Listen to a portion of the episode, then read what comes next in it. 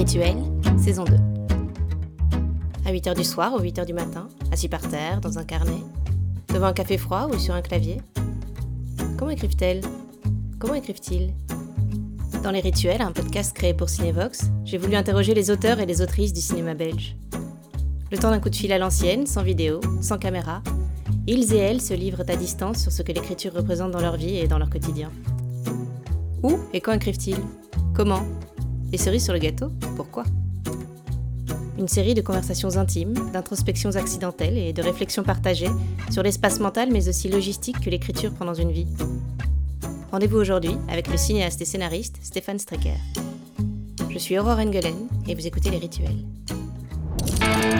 Cinébox. Bonjour Stéphane. Est-ce que vous écrivez en ce moment?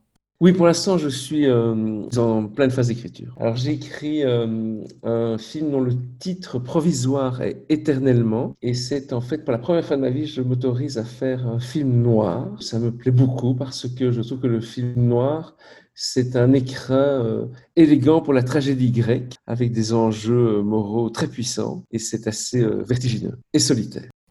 Quand, en général, êtes-vous prêt à vous lancer dans un nouveau projet d'écriture? Comment est-ce que les projets s'enchaînent chez vous? Mais je trouve que malheureusement, les projets s'enchaînent beaucoup trop lentement. C'est tout à fait exceptionnel et nouveau pour moi que je sois en phase d'écriture relativement avancée, même très avancée, alors que mon film précédent n'est pas sorti. Ça ne m'est jamais arrivé et j'en suis euh, plutôt heureux parce que je dirais que je me reprochais euh, plutôt un rythme lent. Et effectivement, n'étais pas vraiment capable avant ça d'écrire un nouveau projet tant que euh, mon film précédent n'était pas carrément sorti en salle et qu'on était allé au bout de tout le processus. Est-ce que vous parvenez à apporter comme ça deux histoires en parallèle? Oui, quand même. Oui, j'en suis capable dans la mesure où euh, la post-production de l'ennemi était à la fois très longue et à la fois ce que j'ai préféré. Je, sors d'un projet qui a été, à mes yeux, le, le, le, plus, euh, le plus puissant et le plus agréable à vivre. Que ce soit le travail avec les comédiens sur le tournage ou la post-production, euh, ça a été ce qui m'a le plus plu. Voilà, on, on, est arrivé au bout et je pense que été capable, peut-être plus vite que d'habitude, de le lâcher et de l'abandonner. Moi, moi, je pense qu'en fait, un film, à partir du moment où il est vu par d'autres, n'appartient plus à celui qui l'a créé. C'est que tant que je peux l'infléchir, le bouger, le transformer, le modifier, il m'appartient encore. À partir du moment où il est terminé et vu par d'autres, alors il appartient à ceux qui le regardent. Est-ce que vous vous souvenez de la première fois où vous avez écrit? Alors, écrire pour moi, c'est quelque chose que je n'ai quasiment jamais fait. Et donc, j'ai écrit euh, professionnellement euh, comme journaliste.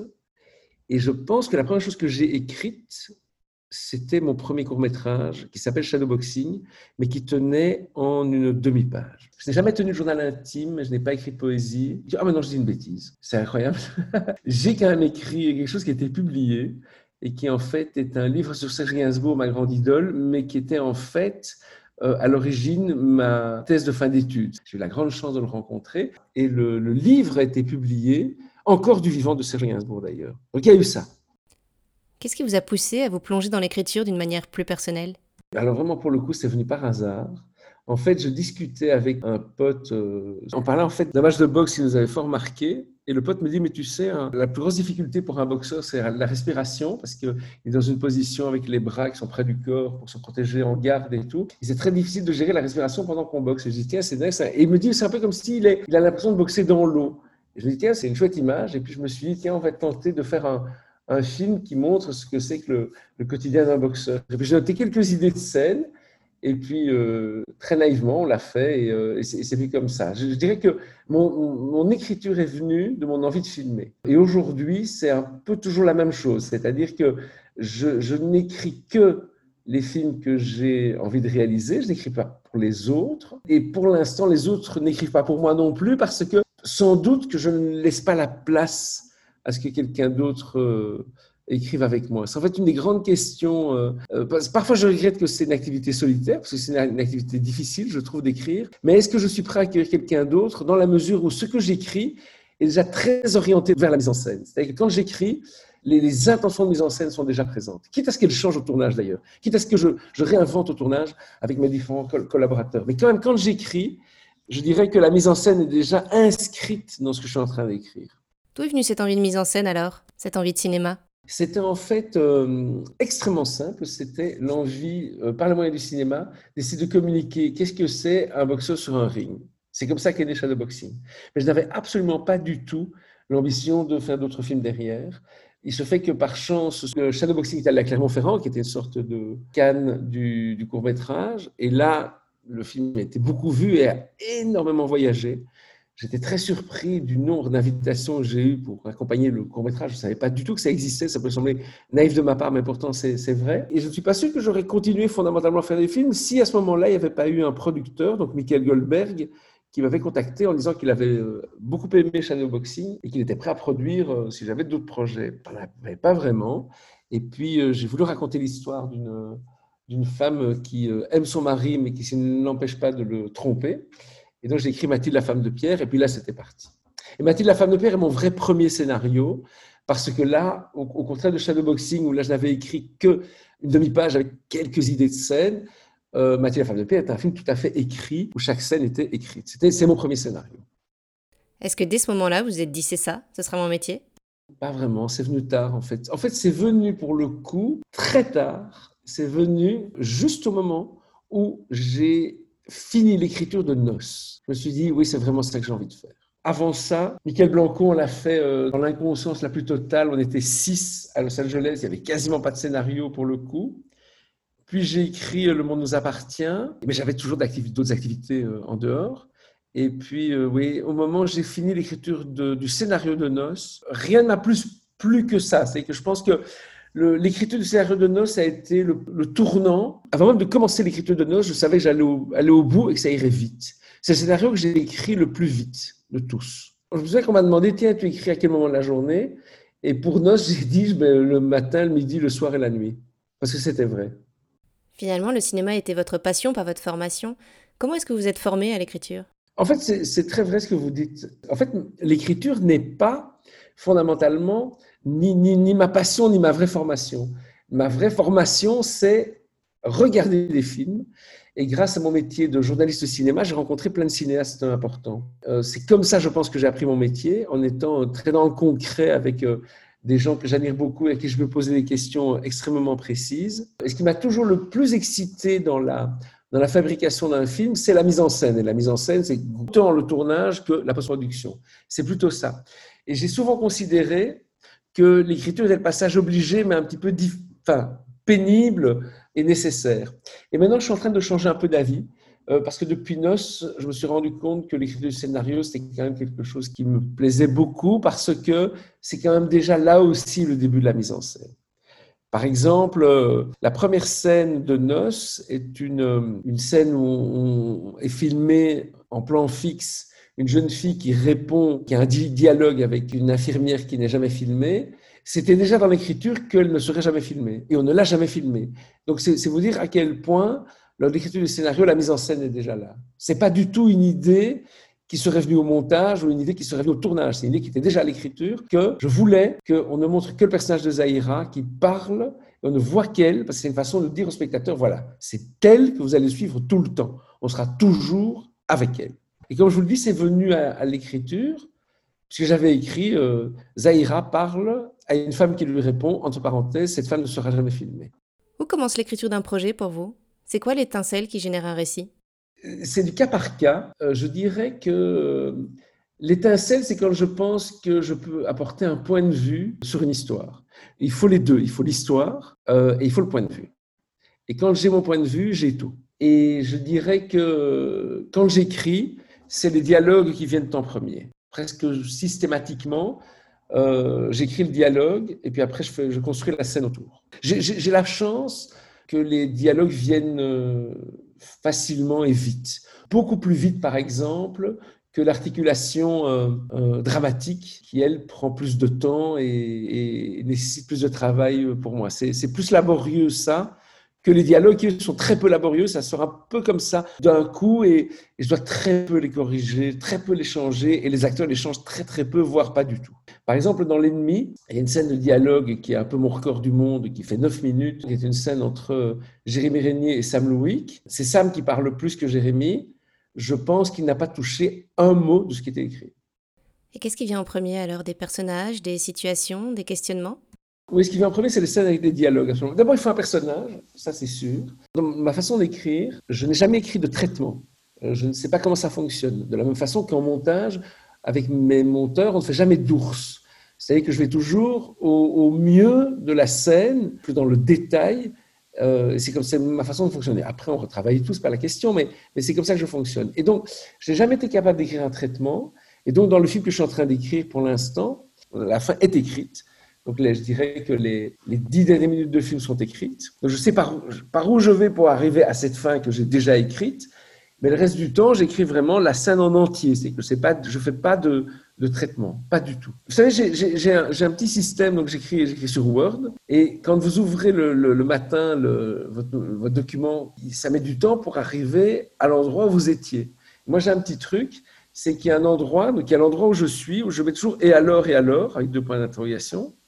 Et donc, euh, j'ai qu'à chercher, donc faire pomme F, pour trouver le et alors et alors, et je suis à l'endroit où j'étais. Et pour moi, c'est très important que le et alors et alors soit le moteur de ce que je vais écrire. Je, souhaite que le spectateur se dise et alors et alors. Donc vous partez d'un détail de la scène en fait pour remonter ensuite à une version plus macro du récit. Complètement. Je sais que c'est très rare. J'en discutais avec euh, le, cinéaste dont je suis le plus proche, euh, qui s'appelle Jean-Stéphane Sauvert. Et en fait, euh, je lui disais que moi, je, ne comprends pas comment il est possible d'écrire un traitement. Et lui, il ne comprend pas comment il est possible de faire sans. Qui est bien la preuve que, que c'est chacun sa méthode, en fait. C'est à chacun de se trouver. Quel est le rôle de l'inspiration quand vous êtes en pleine écriture? Moi, je pense en fait que ce qu'on écrit est le fruit de ce qu'on a vécu et de ce qu'on a aimé dans l'art dans lequel on s'exprime. Euh, je pense que c'est les deux. Donc, moi, je suis le fruit de tous les événements que j'ai vécus, de tous les gens que j'ai rencontrés, et puisque je fais des films, de tous les films que j'ai vus. Et c'est un mélange de tout ça. Mais je n'analyse pas ça parce que je pense que ce n'est pas souhaitable de l'analyser, en fait. Quand j'écris, je n'ai pas l'impression que ça vient de moi, j'ai l'impression que c'est là et qu'il suffisait d'ouvrir ses antennes et ça vient. Je ne vais pas chercher en moi, je laisse simplement mes antennes se déployer et ça viendra bien de quelque part. je, me mets en condition. J'ai quelques rituels. Par exemple, si j'écris le matin, c'est chez moi, mais si j'écris l'après-midi, c'est jamais chez moi. Euh, je ne sais pas pourquoi d'ailleurs. Donc je dois être dans un endroit public, généralement un café. Nos a beaucoup, beaucoup été écrit euh, dans un café du centre-ville qui s'appelle Les Brasseurs. Euh, L'ennemi était beaucoup écrit dans, deux bars d'hôtel. Et j'aime bien en fait qu'il y ait autour de moi du mouvement, euh, un peu d'agitation, un peu de trouble, parce que ça oblige à avoir alors une forme de paix intérieure. Et, et je la trouve assez facilement dans les endroits où il y a, où il y a du mouvement. Des deux endroits où j'adore écrire, alors pour le coup, qui est mon sommet, c'est le train donc ça, quand je dois aller à Paris, par exemple, je m'arrange vraiment, j'essaie d'y aller seul, même si j'y vais avec d'autres personnes, pour pouvoir avoir ce moment, parce que le train, c'est vraiment l'endroit où j'écris très bien. Et alors l'avion, bon, je ne vais pas prendre un avion uniquement pour écrire, je n'aurai pas le moyen de le faire, mais en tout cas, je sais que quand je prends un avion, c'est un endroit dans lequel j'écris. Choisir ces lieux, c'est aussi un moyen de marquer spatialement le temps de l'écriture, de trouver un cadre, une discipline?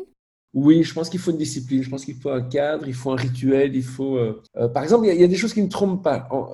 quand il m'arrive de vraiment mettre de l'ordre, c'est le signe que je vais écrire. Donc là, pour l'instant, euh, si vous voyez mon bureau ou c'est ultra rangé, alors que le reste du temps, ça ne l'est pas. Mais quand j'écris, il faut qu'avant ça, j'ai dû, dû, mettre de l'ordre. Mon fond d'écran, il n'y a plus un dossier dessus, par exemple. Il n'y a plus rien et, c'est nécessaire, alors que le reste du temps, euh, il y a plus de désordre. Cette frénésie de rangement, c'est un peu un signe annonciateur d'écriture, en fait. Est-ce qu'il faut une sorte de mise en disponibilité pour pouvoir écrire? Oui, j'aime beaucoup la formule que vous avez utilisée. C'est une mise en disponibilité. Ça me semble tout à fait ça, puisque je pense que comme ça vient d'ailleurs, il suffit d'avoir la possibilité de voilà d'être ouvert et d'avoir les antennes et ça vient. Par exemple, j'ai remarqué que quand je suis fatigué, je suis incapable d'écrire. Ça, vraiment. Il faut que je sois en bonne forme physique. Il faut que j'ai bien dormi, par exemple. Physiquement, c'est important d'être. Mais j'arrivais de tenir le coup en tournage en étant mort de fatigue et je me suis rendu compte qu'après, euh, j'étais content du travail qu'on avait fourni alors que j'étais. Euh, à la fin de tournage de l'ennemi, j'étais vraiment au bout du rouleau physiquement. Et, assez bizarrement, je trouve que les, derniers jours de tournage ont, ont été parmi les meilleurs. En revanche, écrire quand je suis fatigué, j'en suis incapable. Je dois vraiment être en forme physique pour écrire. Comment se fait l'équilibre entre le labeur et le jaillissement, cette matière qui s'impose et la discipline? C'est difficile, mais c'est, je trouve, quand même euh, très réjouissant. Quand on est au bout d'une journée où on a pu écrire que ça s'est bien passé, c'est vraiment, euh, vraiment très agréable. La, plus grosse difficulté pour moi dans l'écriture, c'est le fait que ça, n'avance pas toute seule. Je m'explique, dans la vie, beaucoup de choses avancent toutes seules. Beaucoup, beaucoup, beaucoup. Beaucoup des entreprises qu'on fait euh, ne sont pas inertes. C'est-à-dire qu'on peut les abandonner, on les retrouve, ça a quand même déjà un peu évolué, les choses ont évolué. Mais l'écriture, quelque chose qu'on fait tout seul, bon, ben, on le retrouve à l'endroit où on l'a laissé. Ce qui aura évolué, c'est nous, mais elle n'aura pas avancé toute seule. Alors que, par exemple, euh, d'autres étapes d'un film ben, évoluent euh, d'elles-mêmes. Par exemple, avec ma, monteuse ou mon monteur, parce que j'ai la chance d'avoir et une monteuse et un monteur, euh, il m'est souvent arrivé d'être là, voilà, on trouve pas vraiment la solution, je reviens le lendemain, Mathilde me pose un truc, j'adore ça, ben, ça a avancé tout seul. L'écriture, c'est pas vrai. On retrouve exactement l'endroit où on était. Vous vivez l'écriture comme un chemin très solitaire finalement. Vous avez envisagé la coécriture? Pour moi, c'est très solitaire et j'en souffre un peu. Que, en fait, la, grande question, est-ce que je me mens à moi-même ou pas quand je dis que je souhaiterais écrire avec quelqu'un? Je suis sincère dans la mesure où j'ai euh, envie de partager ça. Et là où je doute de ma sincérité, c'est qu'il y a tellement d'indications de mise en scène naturellement dans ma façon d'écrire que peut-être que j'ai besoin de l'écrire pour pouvoir le mettre en scène derrière. Peut-être que c'est vraiment moi qui dois le faire à cause de ça. Quand est-ce que vous vous sentez prêt à partager un projet et qui sont vos premiers lecteurs ou vos premières lectrices? Mes premiers lecteurs sont toujours mes producteurs, Michael Goldberg et Boris Van Gils, toujours. Et finalement, là maintenant, on constate euh, fait un peu toujours pareil. C'est-à-dire que je leur fais lire euh, le tout début. Euh, généralement, ils sont très enthousiastes. Puis après, je leur fais lire un peu la suite. Et généralement, ils sont moins enthousiastes. Et je leur dis, bon, maintenant, ça suffit, foutez-moi la paix. Faites-moi confiance. Et là, je vais jusqu'au bout. Et puis je leur montre le tout fini et là, ils sont à nouveau enthousiastes comme euh, au début. En tout cas, c'était le cas euh, les deux dernières fois. En tout cas, pour Nos et l'ennemi, c'était vraiment ça. Quels sont vos outils d'écriture? Vous écrivez à l'ordinateur, mais est-ce que vous avez aussi des carnets, des fiches, un stylo fétiche? Les seuls outils que j'ai sont mon ordinateur sur lequel j'écris. Et alors, euh, j'ai sur mon téléphone portable, quand je ne suis pas proche de mon ordinateur, j'ai un endroit qui s'appelle Note, et je, très rapidement, euh, quand j'ai une idée, je la, note vite fait. Il y a eu un jour où j'étais, euh, j'écrivais en vacances, et j'étais dans la piscine, et j'ai une idée, euh, c'est pour l'ennemi, mais j'étais, j'étais aux anges, et j'estime que c'est la plus chouette idée que j'ai eue, elle est dans le film d'ailleurs. Mais je râlais parce que j'avais rien du tout. Et ça m'énervait, je dis putain, je veux pas le faire, je veux pas le faire, je veux pas l'oublier. Et donc j'ai tout arrêté. Je suis sorti de la piscine, je suis séché, je suis remonté pour vite le noter, ce qui est ridicule parce que je l'aurais pas oublié. Mais je ne sais pas, c'était pour moi tellement important que moi, j'estime en tout cas que quand c'est pas écrit, ça n'existe pas. Une idée comme ça théorique, il faut tout de suite la, la mettre sur papier. Et c'était drôle parce que j'avais presque peur que si je ne le notais pas tout de suite, ça allait disparaître. C'était tellement important. Donc je, je dis, oh là, c'est pas possible, je dois quitter la piscine, pourtant l'endroit était génial et tout. Et c'était compliqué parce que j'avais pas mon téléphone, enfin bref, je, passe les détails, donc ça m'a pris 20 minutes d'aller euh, dans cette fichue chambre d'hôtel, ouvrir l'ordinateur et vite l'écrire, et puis après je suis retourné dans la piscine. Quand vous êtes en phase d'écriture, je vois que ça peut vous déranger jusque dans la piscine, mais est-ce que vous y pensez tout le temps? Est-ce que ça vous réveille la nuit? Quelle place ça a en fait dans votre vie? C'est très, c'est très envahissant. mais ça, c'est bon, c'est le côté qui est très excitant. Je me souviens un jour, euh, je revoyais euh, un de mes films préférés de tous les temps, qui est The Deer Hunter de Chimino. Et au beau milieu, j'ai une idée, j'étais obligé de couper, et tac, j'ai vite noté un truc, et puis on a pu continuer, c'était ouf, sinon c'était pas possible. Et un truc qui est assez marrant, c'est que quand je tourne, je ne regarde pas de film. Vraiment, c'est le moment de ma vie, moi qui suis un, cinéphile de dingue qui regarde des films tout le temps, je dirais, parmi mes activités préférées, certainement au monde, il y a regarder des films. C'est vraiment quelque chose que j'ai toujours aimé depuis l'enfance. Mais quand je tourne, je ne regarde pas de films. C'est comme ça. En revanche, quand je monte, pof, alors ça c'est peut-être la période où j'en vois le plus, bizarrement, et quand j'écris aussi. Mais quand je ne tourne pas, je ne sais pas pourquoi. Est-ce que vous écrivez tout le temps ou est-ce qu'il y a des longues périodes dans votre vie où vous n'écrivez pas? Et quand vous n'écrivez pas, qu'est-ce que vous faites? Ah, la, majorité de ma vie, j'écris pas. J'écris pas. Je, je, je, fais d'autres choses. Euh, j'écris pour faire des films. Je, peux me tromper, mais je ne pense pas que j'écrirai un roman. D'abord, je ne sais pas du tout si j'en serais capable. de un, mais au-delà de ça, ça n'est pas du tout une de mes ambitions. Je conçois l'écriture vraiment comme étape pour fabriquer un, un long métrage de fiction, une histoire que je raconte par les moyens du cinéma. Et les moyens du cinéma sont l'image, le son, le temps. Est-ce que parfois vous avez peur d'écrire? Je dirais plutôt que non, ce qui, ce qui me fait peur, c'est qu'il m'arrive d'être envahi de doutes euh, extrêmement importants. Et ça, c'est vertigineux et c'est pas, pas agréable du tout. Donc il y a des moments où je dis, voilà, est-ce que est-ce que ça a de l'intérêt? Est-ce que, est que ça va intéresser quelqu'un d'autre que moi? Euh, Pour chacun des projets que j'ai faits, il y a toujours ça une grande peur euh, sur, euh, sur, quelque chose de, de, fondamental. Je sais par exemple que pour Nos, ma grande peur, et ça n'est jamais apparu, c'est un truc de fou, c'est un truc. Mais je peux vous le dire, c'est très bizarre comme peur, mais moi, pour moi, la peur que j'avais pour Nos, c'était qu'il était tellement évident que l'issue était fatale, que les gens se dire, bon, ben, euh, elle arrive quand cette issue quoi, parce que... Et en fait, personne n'a eu ça. Mais moi, en tant que scénariste, c'était ma grosse angoisse. J'avais peur que les gens se disent, oui, bon, euh, on a compris que ça va pas bien se finir, sinon il n'y a pas d'histoire. Donc, euh... et je sais pas pourquoi, j'ai toujours eu peur de ça. Et ah, il n'y a personne qui, qui ça, ça a posé problème. Et par exemple, pour, le film que je suis en train d'écrire, euh, il y a une peur que j'ai, mais je suis tellement obsédé par cette peur que je pense que je vais le régler en l'écrivant. En, en, en, écrivant en ayant ça en tête, en disant il faut éviter ça. Vous expliquiez qu'il y a beaucoup d'éléments de réalisation dans vos scénarios. Est-ce que vous êtes très fidèle à vos scénarios sur le tournage? En fait, ce n'est pas tant qu'il y a des indications de mise en scène, c'est plutôt que comme c'est écrit, c'est très visuel, et moi j'estime que la place de la caméra, je la sens. je, je, l'écris comme ça à cause de ça. Par exemple, ça n'a rien à voir de dire euh, tel personnage entend le téléphone et le prend, ou le téléphone vibre, une main la prend. Euh, c'est la même chose, mais dans les deux cas, moi j'estime que la première fois, euh, on est en plan moyen sur lui, et dans la deuxième, on est en plan serré sur le téléphone qui vibre, par exemple. Alors que je n'ai pas d'indication de mise en scène, mais rien dans la façon dont c'était écrit, pour moi, c'est évident que c'est comme ça que ça doit se mettre en scène. Donc, pour répondre à la question, j'estime que euh, chaque étape de fabrication d'un film doit être une étape où il faut être le plus ouvert à ce que viennent des nouvelles idées et une création. Je dis toujours à mes collaborateurs de façon euh, très obsessionnelle, et je me répète beaucoup, je dis, si on va à un endroit pour une raison et qu'on en revient avec ce pourquoi on y est allé, c'est bien, mais c'est quand même décevant. Je préfère qu'on y aille pour une raison et qu'on revienne avec ça et quelque chose en plus, ou même quelque chose de différent, mais qui donc risque d'être plus riche et plus fort. Toujours, toujours, toujours, toujours, je remets en question ma première idée quand je suis sur le plateau pour parfois y retourner d'ailleurs et considérer que c'était sans doute la meilleure. Mais c'est sûr qu'il euh, faut considérer, enfin à mes yeux, euh, l'étape du tournage comme étape de création et donc de, il est parfois souhaitable de trahir ce qui a été écrit. Je dis toujours, notamment avec Léo, mon chef-op, je disais toujours, tu sais, le passage que nous devons le moins respecter, c'est le scénariste. Et je lui dis, c'est pratique d'ailleurs parce que c'est moi. Mais celui qu'il faut le plus respecter, c'est le réalisateur. Et je dis, c'est pratique aussi, parce que c'est moi aussi. Mais c'est vraiment important, cette idée que le, scénariste a donné tout ce qu'il avait à donner.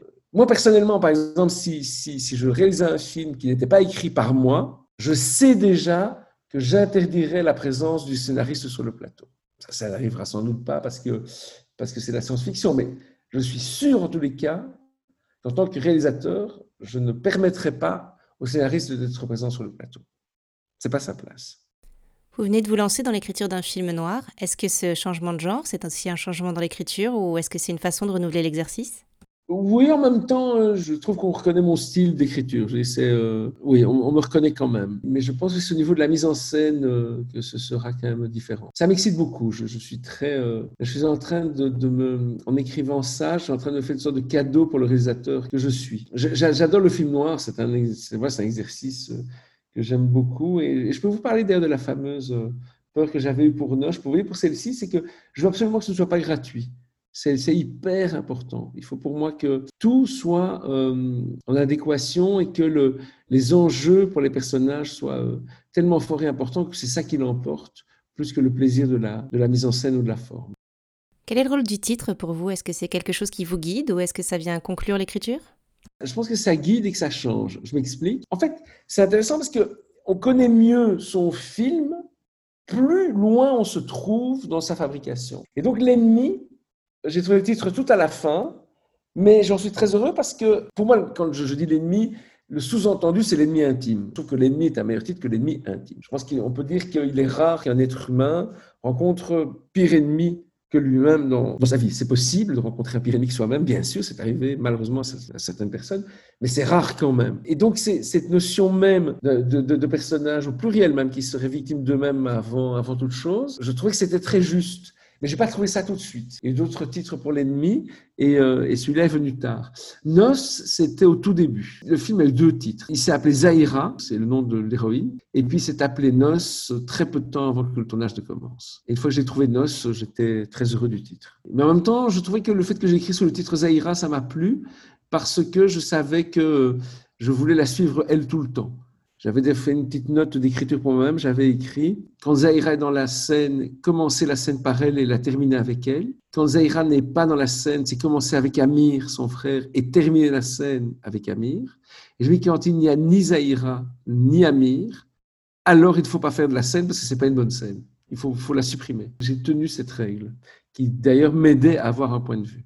C'est quelque chose que vous faites pour tous les projets et dicter des règles qui vous guident comme une sorte de pense-bête Ah oui, ah oui, oui, ça c'est sûr. Ça c'est très intime. Ça, le, fait, le, fait, le fait que je vous dise ça, c'est parce que je suis là, ça va, mais il y a plein de choses que je note qui sont pour moi, qui sont comme des, codes pour moi et qui sont très importants, qui me guident énormément. Par exemple, le fait de, dire que la, la, scène commence avec Zahira, se termine avec elle, chaque fois, ça me donne un point de vue. Toujours. Je, on aurait très bien pu faire, par exemple, dans Nos, une scène où les, où les parents parlent rien qu'à deux, sans les deux enfants ou sans l'un des deux enfants. Mais c'était extérieur au film que moi je voulais faire. Il fallait que eux soient là c'est elle qui est au centre de tout. Et, si elle n'est pas là, ça doit passer par son frère. Puisque le film, c'est eux deux. J'ai une dernière question, Stéphane. Pourquoi écrivez-vous? J'écris parce que euh, je pense que j'ai un point de vue à porter sur des histoires fortes par les moyens du cinéma. J'écris pour pouvoir réaliser. Je sais pas, j'ai trouvé que c'était très sentencieux à la fin. Merci beaucoup à Stéphane Strecker d'avoir partagé ces rituels. Et merci à vous de les avoir écoutés. Si vous les avez aimés, n'hésitez pas à vous abonner au podcast et à lui mettre plein de belles étoiles. À bientôt. Cinebox.